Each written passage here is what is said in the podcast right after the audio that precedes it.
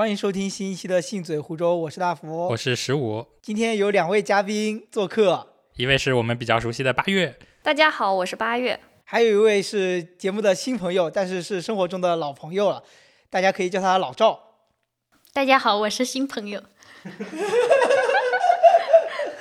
那其实这位新朋友呢，我们私底下一般叫她女神。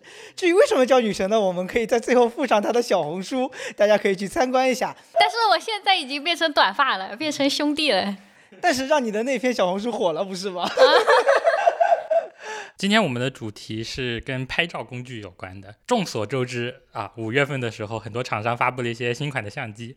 像尼康啊、富士、索尼都有。我们发现，就是最近机身、镜头、胶片这些跟摄影相、摄像相关的东西都越来越贵，而且越来越难买。就比如说富士，有价无市。嗯，刚好我们几个人，就是包括老赵也好，还有我和八月，还有大福，都有很多的这种摄影摄像的设备。刚好就可以讲讲这个话题嘛，就是摄影这块吧，咱说不上专业，但是呢，设备是有买的，东西是有的，拍照是不会的。而且今天算了一下，几乎就是全画幅、半画幅、M 四三。一英寸这四个尺寸的 CMOS 的机子都集齐了，对，还缺个 CCD 的，还差个中画幅，还咱还需努力，你知道吗？在金钱这方面，对金钱这方面咱还需努力。对，说起摄像这个事情，我就想问一下在座的各位，你们人生当中的第一张相片，你能想起来的是什么样的场景呢？我我的第一张照片是我刚出生没多久，然后还在襁褓里面。我妈妈抱着我坐在床上，然后笑得特别特别的开心。就刚出生吗？对，刚出生没没几天，很小很小。哎，那属于那种怎么说有意识的去记录生活的那种家庭。嗯，因为我感觉像比如说我们这种家庭，可能都是说非要到一定时间才会想起来去拍照。我感觉我是那时候应该已经长大一点了，就到照相馆的那种拍照。但是我照片其实还蛮多的，就是我我有一本相册。里面有我从就是小学不到的时候，小学我忘记有没有了，反正小学不到的时候还蛮多照片的，但是有很多影楼风，就是那种影楼的感觉嘛。所以你你能想起来的，你的第一张照片就是小学，应该不到幼儿园或者幼儿园。什么样的场景呢？呃，场景我已经记不清了，因为那个相册里面有很多我小时候的照片哦，就是那种额头上有一个红点。然后就是小小的那种，对，然后有的会戴戴个帽子啊。对对对，八月呢？我的第一张应该是我那种看上去像一两岁的时候那种半身照，就有点像现在的那种证件照，看能看到的部分。那也是去影楼里面拍的那种吗？看着应该像是自己拍的吧，就是穿着一件土黄色的毛衣，然后后面不知道是个什么背景，然后拍了一张照片。以前的毛衣都是这个颜色吗？我记得我我穿的也是我妈织的金黄色、土黄色。以前你是你妈织的是吗？对。我记得我以前是镇上有专门那种，就是他专门织这种特别大家都一致认为它好的毛衣，然后每年都会冬天都会买一件那种感觉。我感觉我以前毛衣都是那种土黄、金黄。嗯嗯，可能它的线就只有那么多。然后我的第一张照片，感觉就是我们都有一个年龄顺序，我大概也是应该会刚会走的那个时间，因为那个时候身上也是头上有个额头有个红点点，然后手上还有金手镯，耳朵上还我记得还打了那种，还戴了应该不是耳环还是耳坠之类的耳夹，类似于啊，我不知道我有没有打耳洞，你知道吧？然后就是我印象中有这么一张照片，是我生命的我能想起来的最早的一张相片，但是之后呢就会有一些。啊，稍微长大一点，小学啊，然后小学之后好像就没什么相片留在那种相册里面了。你们男生小时候有没有那种穿女装的照片？我印象里是没有的。没有啊，那你们都比较正经。一般来说是有一个特别想要女儿的妈妈才会有这样子的一个状态吧。现在很流行给小男孩拍女装视频。照片，这是为什么？想要不同风格的孩子，懒得生了。现在的家长都比较会玩。哦，那也确实有些小孩子小时候确实这个性别他不会外貌上看不会那么明晰嘛。对，很小很小的时候，小男孩穿女装也非常的漂亮。对啊，而且说起相片这件事情，就是你说你有一本厚厚的相册，我的那本相册一半都没买。那现在我们来说，现在我们的生活当中很少去翻相片了。除非你是专门玩胶片，或者是你把你的相机里面的照片洗出来，或者是拍立得。所以我最近就觉得拍立得这个东西还是蛮好玩的。就刚刚说，我们原来的照片其实也是胶片拍出来，然后洗出来，再放到相册里嘛。我之前刚好也听说过，就是原来拍电影不是也是用胶片嘛，然后转数码是因为就是有传播的一个不野史啊，不知道是不是真的，就是说日本那年大地震。然后，然后胶片厂很多被水给泡了，迫不得已胶片买不到，所以转数码。哦，我们这种就是家庭嘛，感觉数码还是比胶片要方便很多。嗯，但这个转变也是有个过程的。然后现在又流行复古，一下子胶片前几年又被炒起来了。胶片我们都还有在座的，因为应该都没有有玩过吗？当然玩过，我们小时候不都是胶片机？就，你你你你们家你你在家里翻一翻，也许都能翻到古早的那种胶片机。可能有那种很破烂，但是我记得我家里人应该是没有正式玩这种胶片。你当时是你家里的第一台是你爸妈买的吗？还是？对我爸妈买的，那个是一家不知名的厂商，但是卖的还挺贵的，要一千多，是什么彩丽？大概是什么年代的一千多块钱呢？很小很小吧，我我好像九开头的，九十年代应该是九开头。哦，哎，那你爸妈是也是比较喜欢拍照的，记录生活的状态？呃，记录生活是非常的喜欢，就是拍呃，直到现在我爸还一直保留着就是洗照片的习惯，就还会从手机里面呃把那个照片拿出来，定期的到那个打印店里面打出来，所以我们家的相册是非常非常的多。哦。然后，因为我爸这个习惯，我现在也开始文艺复兴了。我我现在我现在家里也最近几年也是每年都会打印一叠照片，然后放进相册里面。像我们家就没有这个传统，我们家也没有。我就记得我小时候就没有碰过相机。哎，那你爸现在都是用手机拍比较多？对，手机拍，因为我爸妈也不是专业的，就纯粹是为了记录生活。指不定你下次就可以送你爸一台相机作为生日礼物之类的。我爸我爸现在特别喜欢用 OPPO 的。因为 OPPO 的那个滤镜，然后那个色彩就确实拍出来挺好看的。你现在有玩胶片吗？现在不玩了，因为胶片太贵了，而且家里的那台相机已经破了。那你当时对胶片的那种感受是什么样的？一般都是我爸妈在按快门，我爸妈不让我碰，因为我小时候不小心打开过那个盖子，就整个曝光了。对我打开过，对我打开过，然后然后我爸妈非常的心痛，所以一般不让我碰。我也是因为那一次了之后，再也不敢碰胶片机。哎，说起这个，就是不单单是胶片贵，现在是拍立得的相片也贵，是吧？胶片对，现在胶片和拍立得都贵。去年也玩胶片嘛，然后那个时候就是摁一下一块钱，到现在应该是摁一下三块钱了。拍不起。对呀。关键是你一卷大概三十张。你可能只能挑出十张是有用的，那你这么算下来，一卷现在价格大概是九十块钱，那就是一张九块钱，就是一张有 用的相相片是九块钱。我们最开始玩的时候，它那个时候价格应该是二十几到三十块钱一卷。那个时候其实还是能拍得起的嘛，就是你，因为我们用到的也不是很多，所以它还是可以的。在我们之前再早一点，它一卷才几块钱，所以那个时候有很多人囤了很多。现在这个胶片真的是买不起。我觉得大家第一次听胶片，很多人都是柯达倒闭的时候，嗯，然后就是失去了意识到它的珍贵了那种感觉是吗？就是因为没人拍了，所以它倒闭了。但是到现在，对吧？就是没有人用的东西，突然就会变得珍贵起来。那你们觉得你们拍胶片的感受是什么样的？也有可能就比如说它一张贵，所以你们会选择就是拍照的时候会格外的小心或者格外的甄选你要拍的东西，呃，构图啊之类的吗？嗯，是会有一点，但是也没那么明显了，因为这个东西你钱花出去之后，它就是个数字，它就是成为了那个胶胶片相机里那个三十几的那个数字。就是我们现在比较习惯数码相机那种，你看到什么拍出来就是什么样子。像刚才说的胶片会有很多的废片，有的时候也很矛盾。就比如说你觉得你自己这个东西构图非常的完美，然后景也很好。但你不知道它冲洗出来的时候效果是不是你想象的样子的，而且就是你拍完之后是不能检查的嘛？对，看不了的，很玄学。嗯，开盲盒，开盲盒。与这个胶片相比，拍立得就比较好，就是它拍完之后，你过个一分钟，你就能看出来大概是什么样，对吧？如果你拍的不好，你还能重拍。我买的第一个拍立得就是送给八月的生日礼物。嗯，这个我们礼物那期是不是聊过？那时候买的是迷你二五。它长相是那种比较可爱型的，有圆润的那种嘛。嗯。然后，但后来的时候被这个颜值党给嫌弃了。他一他后来要买迷你九零，九零就比较方正一点，就是我们现在那个方方正正的。因为那个时候不是说这是礼物嘛，还是有点纪念意义的，所以就转手给了我姐。上一周我碰了一个朋友，他是随心飞飞到了杭州，然后我跟他去玩了一下，他就拿拍立得拿出来记拍照留念嘛。然后他拿出来那个拍立得，就是有点像那种复式的那种复古的那种机型的样子，宝丽来的那种。反正它的样子也是挺好看的，就是闪光灯太闪了。拍立得闪光灯真的是。但是我就觉得，如果你比如说到处旅游，然后你可以随时随地的纪念，而且还可以把这张照片直接拿印出来送给别人，非常的有意义。而且像这次我去上海的那个小宇宙录音室录音。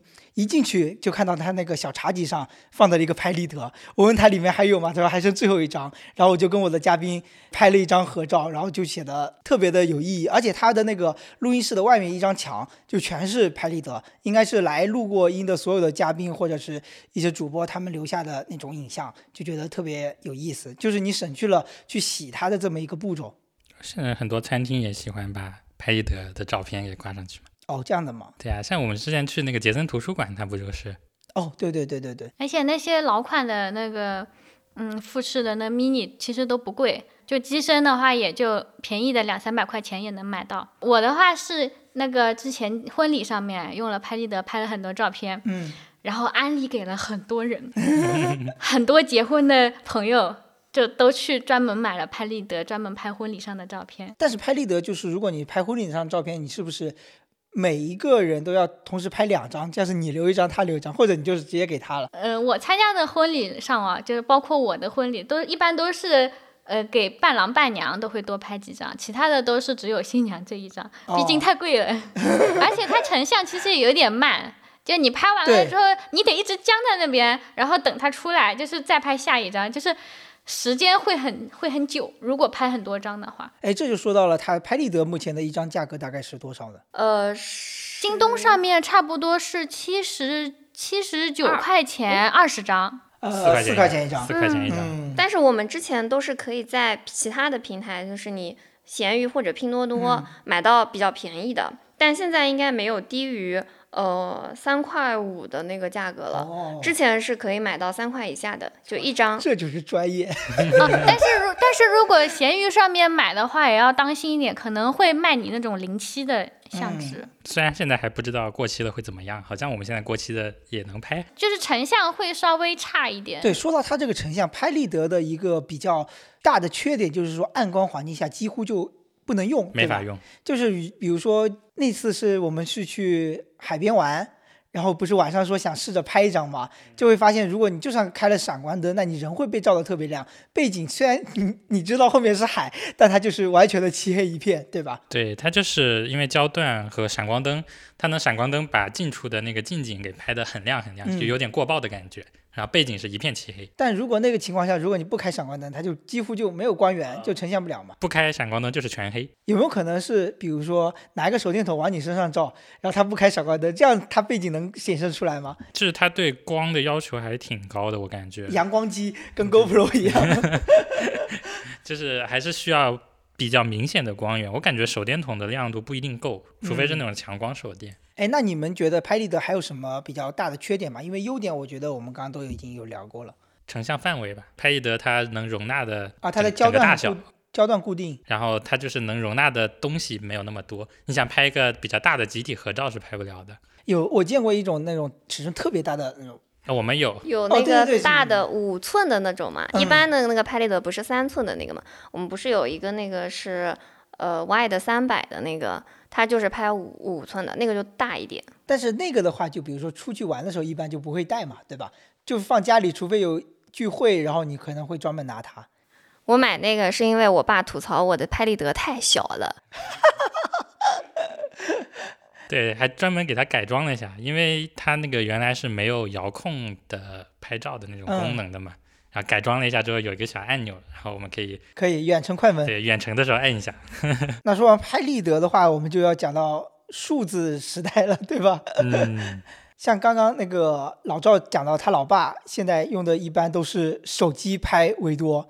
我们也知道，就是手机厂商这几年的重心几乎就全是在相机，就是拍照的功能上。因为我感觉，就是自从应该是 iPhone 四之后。我觉得是 iPhone 改变了人们用手机拍照的这个习惯。你可能有诺基亚的，句话可能会被喷哦。不要怕被喷，我跟你说，就是我觉得你以前就算有诺基亚，你也只会怎么说呢？做个记录吧。但是我觉得，就是真正改变那种，比如说，就以自拍这个点为起点的话，应该是 iPhone 它的一个拍照模式，让人们意识到了这么一个功能吧。然后呢，这几年就是所有的厂商几乎都是把我感觉都是把所有的力气都花在了这个拍照的功能上面。你看，甚至有些手机上面放了一英寸的底，就是这个几乎无法理解。现在手机没有什么好卷的了，不是镜头就是电池、充电，什么两百瓦，超级快充，而且你就是有些，比如说你相机、手机上面放了一英寸的底之后，它后面那个摄像头特别巨大，就有些会占了手机的三分之一甚至更多的一个比例，我就觉得很丑。对小米的什么 Ultra 之类的那种，十朋友买了，但是小米的那个好像成像效果还确实不错，是吧？嗯，可以的，像素。嗯，确实好看。我我还去那个那个店里面试过。iPhone 拍照其实还是落后于安卓的，我感觉。拍视频、嗯 iPhone 还是可以的。嗯。我看了一下，我们在座应该都是用 iPhone 的。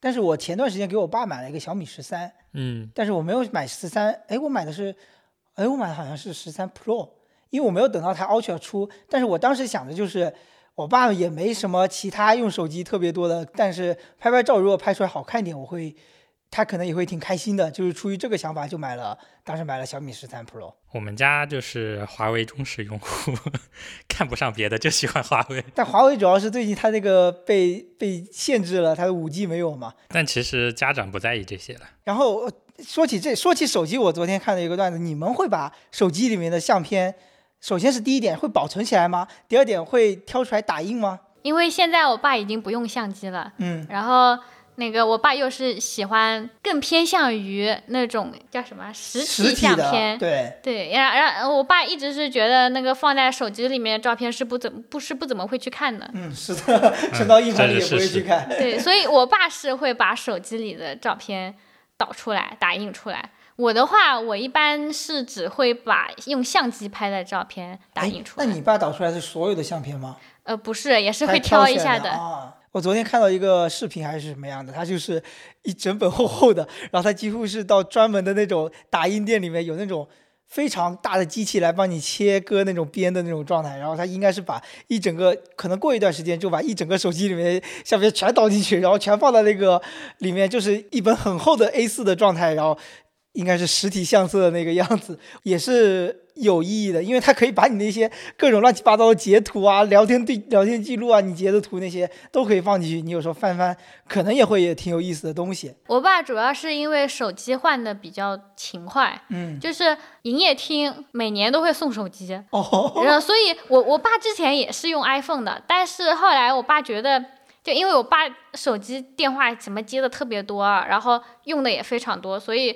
iPhone 对于他来说用个两年可能就真的会很卡了。嗯，所以我爸开始用那种相对于比较便宜的手机，营业厅送的那种，然后每年都换，呃每年都是新手机。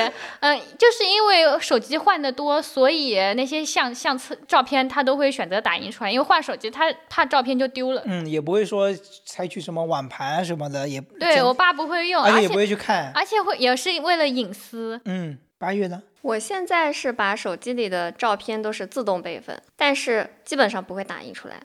然后我会打那个相相机的那个照片，然后是排版做相册的，就是会做一本那种有过排版的那种，一年一本。哦，就是我二一年的时候做了一本，因为二一年的照片特别多，嗯就我们出去玩，然后包括结婚那些照片能积积攒下来嘛，就是能有一组、能挑出来。但是二二年没有，因为就是没怎么出去。一是没怎么出去，二是有个人他一年都没有怎么把相机拿起来，所以就没有照片那一年。嗯，实在是挑不出来，你可能连二十张你都挑不出来，所以那一年就没做。然后我今年就跟他说，尽量就是我们每次出去都要拍几张照片，然后能让我在今年年底的时候可以做出一本相册来。所以十五你的相机也是，你的手机里面的相片也是自动保存，备份。我现在就传到 NAS 上面，但是我基本不怎么拍照的，所以我的手机里基本没有照片。我的我现在的策略是什么呢？因为我之前不是吐槽了那个 iCloud 特别贵嘛，我当时续的是六十八一个月，你知道吧？因为很大的容量都是相片嘛，然后就把买了一个硬盘，专门把这些相片全部存到里面。虽然到后面也没有怎么看哦，但是呢，我就觉得你要真想找还能找到，但是很虽然说很难找。就是我现在的相片就会觉得，我有时候想找一张照片很难，因为我把它给删了。当然，你可以选择就把自己的那个相片选择那个什么爱心选起来，然后你就存几张，这几这些不删。但是东西总归越越来越多，然后手机的手机的容量又有限，我现在就是想开了，找不到就找不到吧，就算了，大不了就是朋友圈去找，你知道吗？但朋友圈画质会压缩，对，而且会。越来越糊，对对对，就是有那种照片，你知道吧？就是在网上被转了好多好多好多手，就包浆了，你都看不出它原来是什么样了。嗯，我现在也是把那些重要照片都放在移动硬盘里面。嗯，主要是网盘我有点不太放心。那说到这个的话，其实我们的手机里面的相册里面的第一张照片和最后一张照片，呃，第一张照片应该都不是很久以前了，但是我还想。让大家看一下各自的手机，看一下目前手机里面相册的第一张照片是什么。我手机里第一张照片是二一年的时候，我老公参加朋友的婚礼，他上台去玩游戏，然后玩的是石头剪刀布的游戏，然后我给他拍下来了。八月呢？我的照片是一张从小红书上存的遮瑕怎么用的照片，因为买了一盘那个遮瑕，但是。不知道该怎么用，所以存了一份它的一个说明，就是一二三四五每一块它是该用在什么地方，有什么作用。这就是小红书的厉害之处。你知道，有时候现在真的搜东西就是要靠小红书。因为我手机上的那个照片都会自动备份嘛，所以我过段时间就会把一些不用的都删掉。掉。对，我的是一七年九月份的时候存的一张 QQ 头像，我的前三张照片，QQ 头像、微信头像。和一个小猫咪八月的照片，也是用来当头像的，就是所以，我手机里面不存照片嘛，存的都是几乎就就几十张吧，你的相册里面。我手机里面只有八张照片，好吧，都是工具照片，然后剩下什么身份证啊。我的相片，我的相册里面现在就是前段时间刚删，然后现在又有快又有一百多张了。前段时间刚删，刚删，然后我的第一张是我删了一些照片，但是我又。把以前想想要留的一些，就是常常想拿出来的一些照片给放回去了，所以我放回去的第一张照片就是一张，应该是我老家那个新建起来的时候，那个时候的一张照片，我跟爷爷奶奶三个人的合影，这是第一张照片，已经最近的拍的一张照片，应该都是当天的吧，除了除了食物，应该就没怎么拍照。我的最新的照片。哦，是你们刚刚发群里的那个 抢演唱会的攻略的那个 小红书的截图。对，今天有那个可以抢张杰的南京的演唱会，还有五月天定档了，五月天杭州的定档了。我们早上还抢了一下，真的是秒没，都不用你点。以前都是疯狂点那个什么立即抢购，现在根本不用点，它直接就没了。我觉得下一期可以聊聊黄牛的这个事情了。老赵的最后一张照片是什么？是今天的晚饭，一张生蚝的照片，都是相机先吃。我的也是今天的晚饭，然后是那个石斑鱼的照片。我看一下我的照片是周四的时候。哦，你居然拍照了？对，Oh my god！因为拍了张照片是陶姐姐送我的那条彩虹表带，我把它拍到群里面发给陶姐姐看一下。嗯，听众朋友们也可以在留言区里面分享一下，你手机里面现在的第一张照片和最后一张照片分别讲的是什么样的故事？我感觉大家是不是用手机拍照的频率都在下降啊？我不会，我还是会拍，因为我的相机很专用，专机专用，所以我的大部分的。生活日常照片还是用手机拍，我手机拍照的频率下降了，因为我的手机不知道为什么很糊。哦，就是镜头里面会有水汽了吗，还是怎么样？不知道，就是拍出来很糊，就是因为我是那个十三 mini，嗯，就不是那种性能很高。哦，就拍照性能不是，就当时没有说特别强嘛。对，因为当时是十三 Pro 才是。以拍照为强项那种，然后有了对比了之后，就发现我的手机拍照不好看。说实话，iPhone 的摄影就是，无论是夜间拍摄的鬼影啊，还有一些清晰度，感觉确实像你说的，跟安卓手机比不过了。所以我现在想认真拍照的话，还是会用相机，手机不怎么拍了。突然感觉十四 Pro 在我的手里浪费了，你就没有发挥它的功效好吗？对，好像都没怎么拍过，而且现在十四 Pro 的那个后摄现在长得非常的大。对啊，应该它就是很强的，就是你没有用起来嘛。但我总感觉它拍的没有我原来的十一 Pro 好看。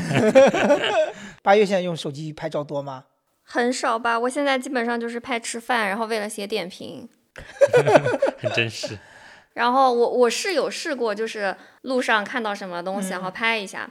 但我拍完第二天，我就想把那张照片删了。我觉得一点都不好看，然后一点都不是我想要的那种感觉，一点都不是我看到的那个样子。之后就再也不会去看那个照片了。要么就是把那个删了，要么就是放在那里就不管它了。反正到最后整理照片的时候，可能都会把它删掉。所以不如早点删。嗯，对对。所以我现在很想要买一个很轻便的相机，就是那种卡片机的。感觉吗？是的。聊到相机，我就在想，顺着八月的这个讲下去，你想要的是卡片机呢？比如说是理光的那种，还是说你最近之前说的想买的富士的？哎，富士的你那个也是卡片机？应该也算那种卡片机吧，就是那个富士叉一百系列的那个，它之前已经出过好几代了，然后最新的一代是那个富士的叉一百 V，它炒得很高，它现在原价是九千多，但是你如果呃，买二手的话应该要一万四左右，然后还不一定有货。它现在是发售了是吗？它已经两三年了，所以今年本来应该会有个新的，但一直都没有消息。就是最近不是有那个富士的发布会嘛，他没有发他的新一代，所以不知道是不是等到今年年底会有。所以我一直犹豫，我要不要买一百 V，还是等下一代？等等党永远的胜利。今天看这个一百 V 很神奇，就它的命名方式。嗯，就前面那个 X 一百是它的系列嘛。然后，但是怎么区分的代数是最后一位字母？我现在还在想，为什么到了 V 这么高的数字？V 不是五代了吗？对，但是你知道前面的它又不是按照这个来的，嗯前面的它是，比如说二代是 second，所以它是二，哎是 S，嗯，然后三代是 T，就是按英文字母来的，哦，四代是 F 嘛。然后，但是到了第五代，它突然又变成了一个 V，因为四和五都是 F 了，所以就不知道它第六代会是什么样。所以这样比起来，索尼的命名方式会比较合理。索尼就更奇葩了，我觉得，什么 A 七 R、A 七 M、A 七 S，它 Mark 几 Mark 几，我觉得倒还是能分辨出来嘛。但是它又区分了什么 R、S 和普通的 Mark，对对对啊。就很神奇，就像你在平时看到什么 A 七 R M 二，然后 A 七 M 二，对对对，哎，那八月，你比如说，如果你有了那个相机，因为我想的那个相，你想要买那个相机，能塞进口袋吗？能，但是它也没有想象的那么小。我记得最近是有那个索尼发了那个新的一个 ZV 一二代，比那个大，没有那个那么小，比那个会大一点。因为我之前见见过我一个朋友，我跟他去。就是吃完饭，然后在河边散步，然后他突然停下来，从口袋里面掏出了他那个理光，然后就顺手拍了一张。我说：“哦，你身上还带了一个相机，然后还顺便拍了一种那种很极客风的那种生活，很生活一角的那种照片。”我就觉得应该是你说那种会好看那种小角落的那种照片。对，就是那个感觉。对对对对对。李光其实有点像平替了，就是富士，跟富士那个很像很像。你会介意就是平时你比如说上班路上，然后还多带一个相机吗？我如果买了那个，我可能是想要带的，就会让自己坚持下去。是的，这有点像那个现在新出的索尼那个 ZV 一二代，嗯，就可以放在口袋里拍 Vlog，感觉就很棒，就不会像我们现在拿微单这种，有时候可能就你说要拿它来录像嘛，我觉得太重了。除非你是专业的 Vlog 嘛，对吧？而且还得拿什么手持稳定器啊，这。嗯嗯嗯。但是 ZV 一二好像也会有也也有争议，就它的防抖啊都是裁切，通过裁切什么之类的，因为它的焦距更短了嘛。讲到卡片机，我记得老老赵说过，他现在也有一部卡片机，但我不知道你现在使用的频率是什么样的。你先说一下你的卡片机是什么样的，是什么型号，什么牌子的？我们今天这个啥牌子都有了，我估计。我的卡片机是那个小红书上非常火的网红网红机，佳能的 G7 X 三。哦。就很适合拍 Vlog，然后它也很适合拍人像，因为它自带美颜功能。嗯，哎，佳能的成像好像就是说确实会好很多。就人人物的成像，佳能的那个拍出来看到的那个照片，跟导出来的照片不是差的挺多的吗？哦，这样子吗？那可能跟他那个机子所呈现出来的，就是机子的那块屏幕不一样啊，它可能就会美化了一些。是的。然后你到机到了电脑里，你就啊打回原形。那你现在用那台卡片机多吗？嗯，嗯，还行。比如说，有时候想拍点好看的照片，就会拿出来，因为它比较小，然后也方便带。就比如说出去玩的时候，我基本上都会带着。卡片机的难比较难受的点就是不能换镜头，焦距比较固定，对吧？没有啊，我的可以变焦。哦，变就是镜头是不能换，镜头是不能换，但焦距是可以可以在那个镜头范围里面变。是的。所以一般就是还是生活类的。有一个问题就是之前 ZV 一的一代，就它广角不够广。就你可能一只手伸出去，就不太能拍全你的身体嘛。对。然后卡片机就是这一点可能是稍微有点弱势吧。因为 ZV 一它当时我记得它就是说，它拍出来那个效果，你显头特别大。当你手持的时候，对吧？你手又不够长，然后你一般都是自拍的模式，然后以你的头为图像的中心的，然后就显为你整个身体比例比较大。它第二代可能就是把这个焦距显得更更短一点，能容纳更多的范围内容进来吧。但是我们身边人拍 vlog 的确实也不多。插一句啊，这个拍立得也是同样的毛病。你如果想手持自拍，那必须 手持那个人 必定是个大头照。而且我想起来，我每次用拍立得自拍的时候，那个每个人都争破头的想知道自己到底有没有在镜头里面，只能等拍出来之后才才能知道。所以老赵用这个相机拍 vlog 拍的多吗？就他达到你最开始的预期了吗？呃，预期是达到了，但是我这几年的生活有点平淡，就没有什么想拍的欲望。嗯，如果要做一个 vlog，你一定要营造出生活很丰富多彩的样子。以后我生活丰富起来了之后，我我就会慢慢的用用的多一点。哎，有时候是这样的，有可能就是说，你先拍着，拍着拍着，你的生活就丰富起来了，越丰富，然后你就越想拍。你比如说那些探店的，你拿着一个摄像专业点的摄像机进去，你都能搜到一些小菜。就是有时候就感觉是那种那种效应会慢慢的叠加上来。我想起来之前会刷到他们教你怎么自己拍 vlog 的那种视频嘛，但是我本来想的那种我要拍的 vlog 就是记录一下我自己的生活，所以我不会重复做一件事情。他们拍那个 vlog 就是你先把相机架在那里，然后拍一次自己进门的照片，然后拍完之后看一下效果不好再进一次，就重复的再去达到自己想要的这个画面。对，但我想要的就是我现在在做的这件事情，然后我把它记录下来，然后我就顺着我现在要做的。这件时间线去做下一件事情，然后再把下一件事情给记录下来。是的，就这么一个顺序，只是把它记录下来而已。对啊，因为最本质的 vlog 的那个含义就是记录生活嘛。你的生活是不可能说你到了一个酒店开门，然后那个摄像机已经在那个房间里面对着你了，对吧？但是就是因为 vlog 应该是 YouTuber 之 Casey 火了之后，然后大家都。知道这个能赚钱了，然后你就会有各种各样的怎么说呢？叙事手法，然后你的镜头怎么样才能讲故事，然后让人有那种吸引点，套路不就来了嘛？然后就会有各种各样的路边捡了一个摄像头的那些状态。但如果真自己是想要记录生活，你就知道拍出来不是那个样子了。我觉得我最近就最近几年用的少，可能是因为都没有出去旅游。嗯，旅游真的是就瞬间就很想要拍一些东西了。之前不是去那个。动物园玩嘛，嗯，其实我那天拍了很多视频，然后回来想剪的时候，发现无从下手，我就放弃了。我只把那个视频存了下来，哎呀，但我其实是记录了的，对，但我就是剪不出那个我想要的效果来。这个我就感觉又是一个创作方面的东西了。你素材都在那儿了，但是你要怎么把它连成一个故事，就很难。平时。出去近一点的这种玩，就比如说我今天去玩一下午，去哪哪个地方玩一下，其实也可以记下来，但可能不一定能剪出一个 vlog 来。但其实视频、影像什么的都是可以存下来的。但是如果比如说你把它剪成一个 vlog，是不是自己回顾更好回顾？因为像比如说你之前出去玩，你就在你的那个公众号的呃不对微信的视频号上记录一个，这样回顾起来会很方便嘛？对，就有个会有个大概的那个知道自己哪哪些嘛。但那个就是那天也是。四五天的素材剪成了这么短的一个视频，也是剪剪了很多，就是对，就是有有一些就是这个素材那个素材，其实也抛弃了很多嘛。哦，说到富士相机，那就聊聊老赵最近出名的一个画面了。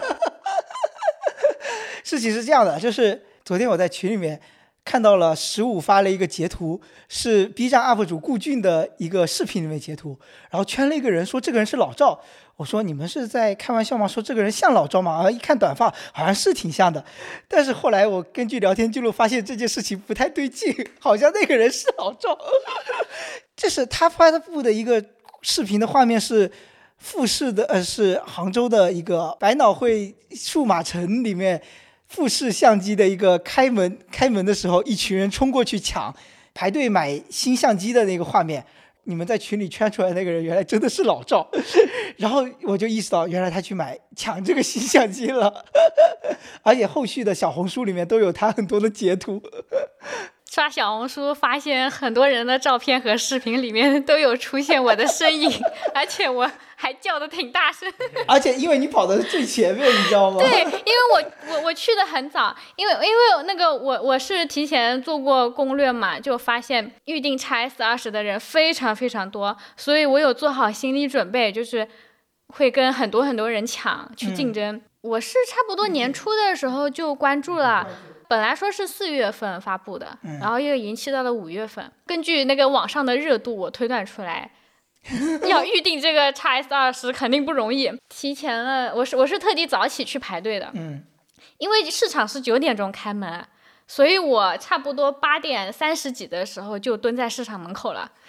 我是算运气好的，我去的时候还没有多少人，然后我就直接站在了最前面，嗯，然后没过几分钟，人越来越多，就。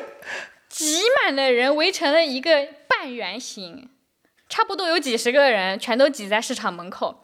然后，因为我是排在最前面的，所以我是能够看到商场里面的情况。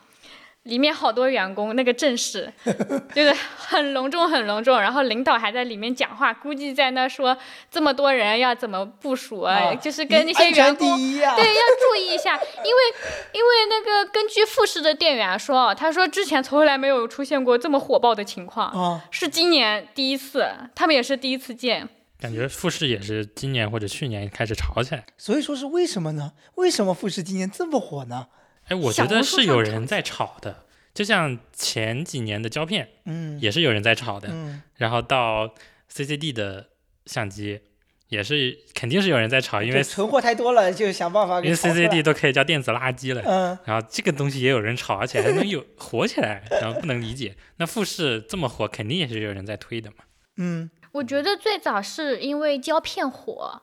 胶片火了之后，因为胶片太贵了，所以很多人都喜欢富士的那个胶片模拟的那个效果，胶片直出的效果。对，然后富士火也是因为它的直出，像我这种懒人就很喜欢富士，因为因为它就调色什么的，就相机里面都可以都是设置好的。就一下能达到你想要的效果嘛？是的，我觉得这个确实挺重要的。你说我如果会在外面拍的按了很多快门的那种人，回去你要挑那么多照片，很费时间了，而且很累了。然后你挑出来照片，你还要精修。我当天晚上就想发朋友圈呀，我多累啊！对，就是那种骗人的屏幕，屏幕上面看起来哇，我好美，然后然后一看原片啊，怎么我怎么是长得这么丑的样子？嗯嗯。相机不是有些能拍很高规格的那种视频模式嘛？然后它拍出来不就灰蒙蒙一片？你要加 log，就是你要后期处理，你才能还原到那个五彩缤纷那个样子的嘛。我一开始不知道，我就不知道。对，我不知道相片是不是也是这样子的一个处理原则。反正你如果要多一道手续，我就觉得很累。相相对于视频，我觉得还好。嗯。然后有一些直出的照片也是挺好看。也是能用是吧？对，但是后期就是魔法。嗯，就感觉跟原来完全不一样了。是，就你调色完之后，蓝天更蓝，然后山更绿，就对比度一下子提升，就跟你现实当中看到的不太一样。因为我是那种，就是比如说我今天出去玩了，我就要想把今天拍到一些好的照片，就当天晚上就发朋友圈的那种人。如果我要 P，我会 P 的很快。比如说我拍鸟的片，我把它选出来之后，然后我就大概裁切一下。最后就用苹果它自己编辑那个相册里面不是有个自动的那个功能嘛？我就一点好可以用完成，然后最后选几张直接上传朋友圈了。拍鸟啊这种的话其实都还好，嗯，但是拍人像，尤其是女生修脸啊、修修那个形形体啊什么的，非常非常的折磨。就因为我也是呃经常拍写真什么的，然后也认识很多摄影师。基本上清一色都是喜欢拍照，但是不喜欢修图。哎，我就是 喜欢按快门的那一瞬间嘛。对，因为因为修人像什么真的很难很麻烦。嗯。然后如如果如果你照片拍出来一看原片啊这么丑，就是没有修的那种欲望。但是复试的话，原片就很好看，就修起来就心情很好。它原片对人像的那个优化就很好，是吗？嗯，应该说它的色调。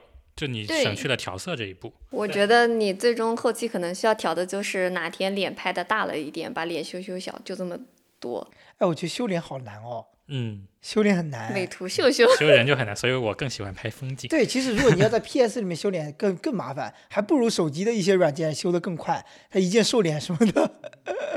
富士就是他们不是都说有那种很重的涂抹感，但是也就是因为这个涂抹感，把脸上很多瑕疵都给磨平了。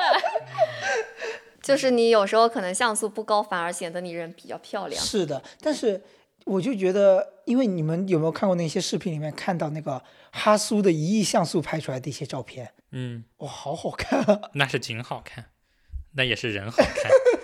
对，你就模特呃叫什么呃摄影三要素，模特好看，模特好看，模特好看。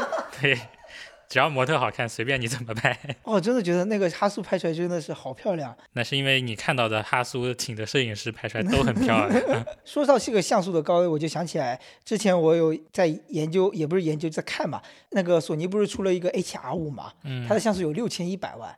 然后与此同时呢，它几乎同时就出了一个 HM 四，它的像素就只有哎三千万、三千三百万吧。然后大家可能如果是有女生的，就会更可能倾向于三千三百万的。谁要把自己的毛孔拍的那么细，对不对？对，这个就之前说的索尼分代其实也很复杂，嗯，就简单来说就是 R 系列的就是用来拍照的，哎，对，拍照性能更强有强。我猜，我觉得它有点像那个室内影棚的那种感觉，嗯，或者是室外就静态摄影的状态。对，然后 S 系列就是拍视频用的，对，然后普通的就是我们这种，水桶机，嗯，就是什么都很平庸，但是什么都还说得对对过去。对对对，就是我我现在用的就是 H M 二嗯，二代，有点年，代了，嗯，一四年出的嘛，嗯，我那时候买的也早，一六年、一七年的时候就买了。但当时的话，这个应该还是蛮高端的嘛，毕竟也是个全画幅呀。所以就说现在相机涨得很离谱，像我们当时 M 二的价格可能就只有八千左右，对，哦现在现在 ATM 四要 M 四一万六呢，对啊，一万六呢直，接翻了一而且索尼还倍，涨价了，嗯，就买不到嘛，然后嗯又很贵，现在相机都是越来越贵的，好离谱啊！会不会是跟那个疫情有关系？芯芯片短缺？呃，这个市场越来越小了嘛。对啊，现在就是市场又变小，然后就是用的人就那么多嘛，对，如果人少了，那就只能提价了。就是手机用手机拍照的人越来越多了，然后这个整个相机的市场本来一盘子也没那么大，那你想要盈利存存活下去，那你就只能把客单价给提高了。就是可能在这个找一个平衡的过程中嗯嘛，就价格提的再高，那些人还是得默默承受。因为想想，因为想要买嘛，想要用到，对啊，富士也是，像这次富士那个 x S 十，就是 x S 二十的上一代，其实没有那么贵，这次差不多要比上一代有贵两千左右，所以也劝退了很多人。虽然说有很多人都说不买了，不买了，这么贵，这么贵不太值，不如买全画幅。但是那天排队还是有这么多人，满满多的人，对，一上午几百号的人。而且我看那个视频里面弹幕老说这些人肯定是什么黄牛啊之类的，但我在想里面有我认识的朋友，他是真去买了呀，对啊我前面两个小姐姐也是真买，对对刚需，真的是自己买来玩，不是黄牛。像我们用的相机，就之前说 H M 二嘛，我觉得机身就是对于我们这种小白来说，还没有到那种瓶颈阶段。就我到现在一直都没有升级的欲望，嗯，因为它你说什么对焦呀、像素啊，就是我现在还没有到那个阶段。对你来说没有那么的刚需，就对这几个功能，我觉得更刚需的是镜头，嗯，镜头的话，就是越看越贵。原来可能是蔡司的一些小镜头，对，什么小小三元这种不到一万块的，到后来就想要大三元，G Master 系列了 对，是吧？就到 GM 了。就镜头也是越来越贵嘛，越新出一代就贵一代，而且还买不到，这个是最坑的，买不到就得加价买，跟富士一样。嗯，我其实不太能理解，就是现在到底是产能不够高呢，还是说生产的越来越少？我有时候觉得是富士故意控制放出来的量，营销饥饿，营销，是的，就是他其实有很明显的一种，就是他之前有一段时间不是发布会延后了嘛，所以他之前那个机子有很长一段时间你排队可能都要排两个月以上，甚至半年。像比如说我想买的那个叉一百 V，有很多人是去年去年下半年开始排，排到今年上半年才排到的。但是它发布会刚发，那个货就放了一大批出来。有很多人在那天当天晚上就在那个网上平台抢到了。哦，所以我就觉得很明显，嗯就是它就是明显的放货了，因为之前就是根本就完全就抢不到，你只能加价买。但那天就很多人就是你蹲那个相机是可以蹲到的。PS 五也很明显呀，就有一段时间突然集中放货，就大家都能原价买到。就一个市场过热的时候，像我们上一期聊自行车的时候也是，就一个市场很火热的时候，就是要排队加价，然后倒挂，二手价格比全新要高，这都是没有办法的事情，而且会有人愿意付钱。我们都只是最没有武器的那个消费者，只能拿着钱选择自己买还是不买，然后控价权全在别人的手里，水涨船高，他该多少价，然后我们就只能认这个命。而且现在黄牛实在是太多了，嗯，很多相机都是在黄牛手里面。富士现在炒的就特别高，现在是要加价多少钱？差一百 V 是差不多要加价三嗯四、三四千至少吧。嗯，然后你有些贵一点的，可能就四五千的样子，反正就是要看价格。其实你原价你就是蹲也能蹲到，或者说你去线下店去排队，你好像按现在的那种情况来说，一两个月也是能排到的。嗯，就不着急的话，其实没有必要去找黄牛买这些。而且我发现他们有很多线下的销售店，销售店卖给你就涨价的，它不是按原价卖给你的，它可能有捆绑，可能就直接加价卖给你。杭州那个应该算是印象富士，是他们自己的那种店吧，那种就是你可以原价买到的，就不会说你去官方店买你还加价买那种相机。不过那那个印象富士还是有存在捆绑销售的问题，就因为那天我去排队，那个店员说最好不要买单机身，因为单机身那个货分的很少，买的人最多的是那个 x S，呃，不是 x C 三五。那个是性价比最高的，但是店员也说不推荐买这个，因为分的货很少。最贵的那个是分的货最多的。就是有几款固定的镜头让你搭配，然后他想要让你一起买那个比较货比较多的镜头嘛，对，吧？买最贵的那套是是分的货最多的，然后店员一直在那说不要买那两个便宜的，买最贵的那个。我记得好像是那个叉 C 三五那个，你转手卖掉，你那个机身划下来可以划到八千一还是七千多，哦就是便宜六七百，是很划算的。嗯但是呃，那个变焦镜头，如果你是呃卖的话，其实跟他自己捆绑拿到的那个价钱差不多。你嗯如果把它卖掉的话，可能跟你裸机机身也差不多。所以它货分的少，然后你卖掉之后抢的人也多，你很有可能会抢不到那个机机子。哦哎，所以你当时去店里的时候，就已经自己预定好了要买那个最贵的那款变焦镜头吗？还是说到了店里才去做选择？嗯，没有，我是其实我是之前就想好了，我是比较喜欢那个幺八五五的那个变焦镜头的，嗯因为那个叉 C 三五还有那个幺幺五四五啊，呃，我不是特别喜欢。我觉得是要讲一下幺这些现在说的都是一个焦段的一个范围，幺五四五就是说十五毫米到四十五毫米，但是它到了半画幅的机身上又会有有一些偏差等效，对等效全画幅又会有变化，乘一点五吧，应该是。嗯，差不多嗯嗯虽然说我就我的号比较靠前，我应该是能拿得到首批的那个叉 C 三五，如果我选叉 C 三五嗯就的话，三十五毫米对定焦，嗯、我我去转手卖掉，我还是能赚一笔的。但是但是我懒得折腾，所以我就直接一步到位选那个幺八五五因为其实定焦镜头会更考验你整个人的，就是整个摄影师的构图水平能力了，对吧？那个镜头不能转，你只能自己动。对，而且我是新手，所以我还是选择一个比较万能的镜头。嗯，就这样的话，我也是会有去拍照的那些欲望。对对对，这个还是很重要的。说回来，来你来反思一下，二二年你为什么没有拿出过相机？拍照的欲望这件事情，有的时候就是不想拍呀、因为它太重了吗？因为它太麻烦了吗不吗？是，就是感觉没什么好拍的。我觉得出去玩很多时候也有这种感觉，就觉得没什么好拍的。看我手机也知道，当我觉得没什么好拍的时候，就是一张都不愿意拍。我之前挑你拍的那个照片，嗯就可能同一个地方会拍很多张，嗯但我有的时候就不太愿意。但是拍很多张也只是挑选几张呀，对呀、就我的感觉就是我想要，就是要有当我按下去的那一下，要哦要的是最好的你太。完美主义了，你要有试错，你知道怎么样出好照片吗？就一万张当中选一张好照片。就是有的时候不太愿意，就是随便拍，就是想找到一个比较好的感觉。有点太完美主义了。像二二年可能没有去什么特别好玩的地方，嗯，或者说没有找到自己觉得特别好的。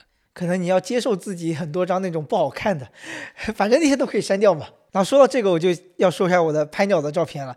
我如果出去一天拍鸟，我可我那个快门是连按的，而且它是超级快的快门，就是连非常连续多的按嘛，而且它有预拍摄，就是我按半按快门的时候，它就已经在拍摄了。所以我一般一天出去，我可能会拍到六七千张。嗯，所以你拍鸟的设备是？设备就是奥林巴斯加三百毫米的定焦。但是它是 M 四三，就是三分之四英寸的那个 CMOS，就比一英寸大，比半画幅小的这么一个位置，所以它等效的焦距大概是两倍，它就等效了六百六百毫米的焦距了。当时买这个画幅的相机是因为呢，就是野外嘛。你的如果镜头机身太大，而且我也没有车，它运起来就背起来就很不方便。如果你是全画幅的六百毫米的定焦的镜头，你就知道是大炮。对，大炮，你知道那个尺寸就有多大了，对吧？所以如果你没有车，然后你这个又感觉你在外面走来走去提着这个东西很麻烦，那你就可能就可以选择一个比较小的画幅的一个选择。那小的画幅它对比起来全画幅，一方面那就是画质上面的牺牲了。画质就肯定就没有全画幅那么好，它夜间的拍摄的那个高感，所谓的高感就是整个的画面的容纳度，就是宽容度就没有那么高。但其实拍鸟就还能接受吧，只拍鸟的话。对，就是专机专用。我现在发现这个东西还是挺有意思的，就是你买 A7M2，其实它是比较全能的。比如说我这台机子，我如果想要去拍点生活生活上面的照片。或者是其他的，比如说我去野外拍鸟的同时，我又想拍一些虫子啊，拍一些植物啊，那我就要带两个镜头。那在野外换镜头就会很麻烦。那除非你要有两台机子，有些人就是这样子的。对，有些人就是真的是一台机子拍鸟，一台机子拍虫、拍植物这种。嗯，就出去玩也是有人不换相啊不换镜头的，直接带两个相机就好了。不嫌重吗？嗯，就是摄影嘛，有的时候就是要。有些真的很很恐怖的，就是脖子这一边挂一个，对，脖子那边挂一个，前面还有个望远镜。我我之前就是因为嫌那个单反重，所以我才买的卡片机。嗯，但其实虽然说单反比微单呃无反比单反轻，但这几年单反好像也越来越大个了，大家也越来越习惯它那个大小了。单反是不是它电量会比较持久？因为无反的话，就是它的取景框就是电子的嘛，嗯，就是它会一直在。有电量的损耗哦，等待着，随时待机着。像你刚刚说的奥林巴斯，就是现在应该叫它奥之星了。它已经奥林巴斯已经不生产相机了，品牌名已经更更名为奥之星了。想想起来，我们之前挑那个胶片机的时候，也有遇到过奥林巴斯。嗯，对，奥林巴斯的那个胶片机感觉比较有名一点，但它那个时候炒的价格也很高。嗯，呃，而且现在的胶片机基本上都是二手的。没有全新的嘛，他们也不生产了，所以你二手你要看上一个人他保存的好不好，有没有划痕，然后好不好用这些东西就有很多。然后那个时候奥林巴斯炒的挺高的，一个相机基本上要一千四、一千五，你还不一定能买到。因为我记得我买的这个型号，它有一款老的型号，这个好像是它这个相机的第一款，也是叫 O M 一，好像就是 O M 一就是就是那款最老的胶片机，然后有非常。有标志性那个军舰头在那个奥林巴斯的那个标志的头上，所以我买的这款，虽然它的公司牌子是奥之星，但是它上面标的还是奥林巴斯。嗯。但是它后面后几个月出的一款新机，它就不叫，它就叫 O M C O M System 了，就叫奥之星，就不叫奥林巴斯了。所以我当时买这款有点，它它有点复刻和致敬的那个意味嘛。那各位接下来，其实说实话，我觉得买相机，因为之前不是有句话嘛？单反穷三代，就是你买了相机，总会想买哦，就后面又会想买其他的机型。没有，我觉得可以讲讲梦中情机。梦中情机是什么？就是不用考虑预算，不用考虑使用场景，就觉得自己一定想要的一块。我的答案就是哈苏的 X 二 D。我也想要。我也，就是你知道，男人到最后，然后啥机子都不要了，就只要那一台。就是它够纯粹。我觉得拍视频这种东西，我我现在那个相机视频我没，我记得我应该没拍过，或者只拍过一两个。后来我有一次，老赵的老公大厨来，他要去求婚的时候，向我借过相机，用了一下摄像功能，对，用我的相机来摄像。那个时候他问我怎么拍。然后我也在想怎么拍，我发现我不会，我就跟他说你摁那个录开始录制就好了，然后对焦什么的我也不懂。他是相位对焦，应该是相位对焦会自己对上。嗯，对，然后反正我也不懂嘛，你就自己试。嗯，然后发现我是那个时候也没拍过，所以你还是要对摄摄像。摄摄摄影会，我不喜欢拍视频，对，还是要对拍照比较有追求，所以还是 哈苏，对，什么徕卡不重要，徕卡为什么呢？不考虑一下，徕卡那种黑白款的，只能拍黑白的，也也是哦，不不考虑预算了，那徕卡也行吧，徕卡又小是吧？哈苏还哈苏还挺大只的呢，对，我觉得因为哈苏那个价位的徕卡不太行嘛，所以现在可能想着还是哈苏吧。嗯嗯，等我以后挣钱了，先来一台。反正我在视频里看那些哈苏一亿像素成像，真的好漂亮那些照片。只能说他们哈苏有钱，能请得起比较厉害的摄影师。就你在能看到他们拍的都是很厉害的摄影师。嗯，像我拍出来可能就没那个水平。那老赵来说，我是想要那个撕拉片，宝丽来的，我记得。撕拉片是什么？也是一种拍立得。哦，那那种是更加的珍贵了。那个撕拉片，你撕一张少一张。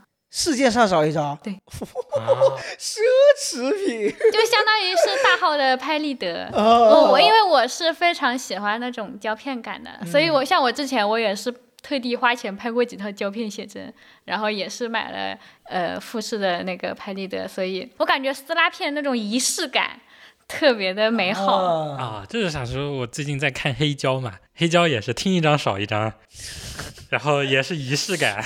就是追求这种仪式感啊、复古啊，然后用一个少一个，这种东西就能抬价，就非常的珍贵。对，能收藏的东西价格就会被哄抬上去的。你最听不得的一句话，这是最后一份了，买啥啥买啥东西买。像那个周杰伦的唱片，就是我之前还想着要不要收藏一下，发现除了最伟大的作品只用五百 块钱以外，其他都是其他都是两千以上。然后你想买一套的话，就是三万。八月呢？梦中情机。莱卡。哦，你看你这一家子全颜值党。红标要不要有？要有。没有红标不算莱卡。